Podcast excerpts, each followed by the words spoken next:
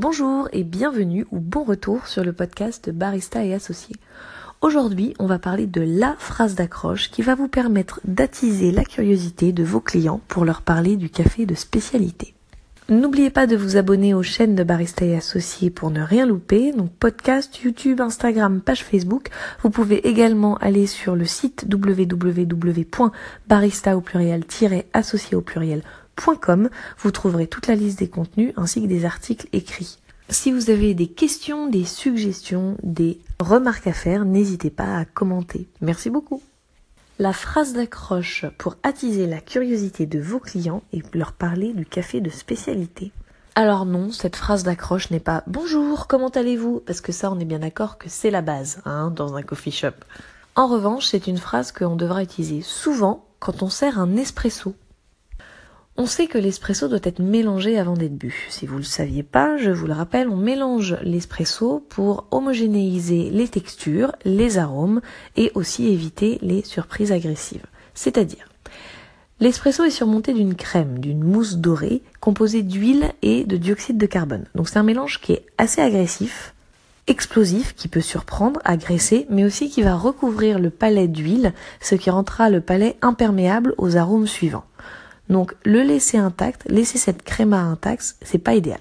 Ensuite on a la partie liquide avec tous les arômes et éventuellement en fin de tasse, on peut avoir parfois quelques petites poussières, quelques petits euh, morceaux euh, solides, enfin pas des morceaux, mais quelques particules un peu plus solides du café. Donc mélanger le café, ça permet de 1. casser la créma pour éviter d'avoir cette première gorgée agressive, et 2. homogénéiser les saveurs et donc la palette aromatique.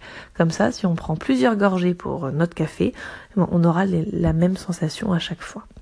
Donc quand vous apportez un espresso sur la table, ou même quand vous le donnez dans une tasse à emporter à vos clients, n'hésitez pas, et voire même surtout à chaque fois, préciser je vous conseille de bien mélanger votre espresso avant de le boire.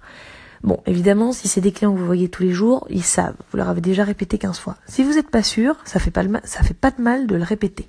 Il vaut mieux qu'un client entende cette phrase un peu trop souvent tous les jours que pas assez.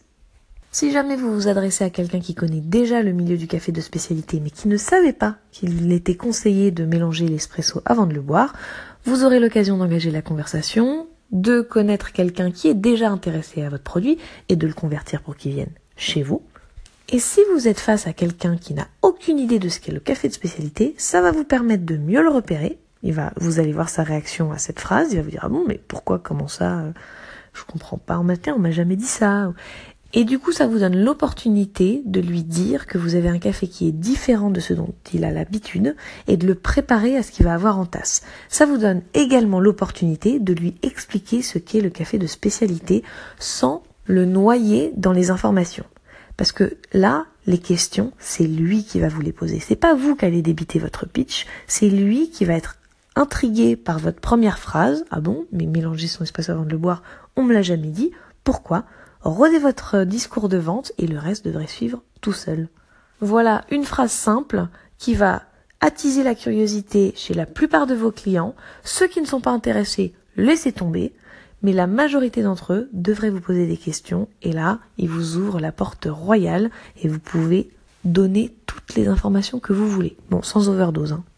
Je vous conseille de bien mélanger votre café avant de le boire.